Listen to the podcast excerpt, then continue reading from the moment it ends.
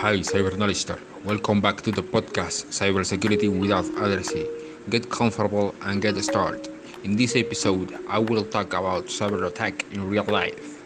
On May 10, a group of cyber criminals completely disconnected and stole more than 100 gigabytes of information from the Colonial Pipeline, which transport more than 2.5 million barrels per day 45% of the supply of diesel, gasoline, and fuel consumed by aircraft on the East Coast.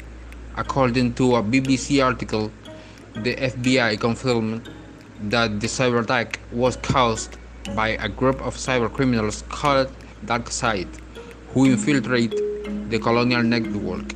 This type of attack, which threatens national security, clearly confirms that cyber, cyber security is an investment, not an, expense, not an expense. The constant training of employees and the maintenance of security updates are of the first order in an institution. Remember, be safe when you are navigating the seas of the internet.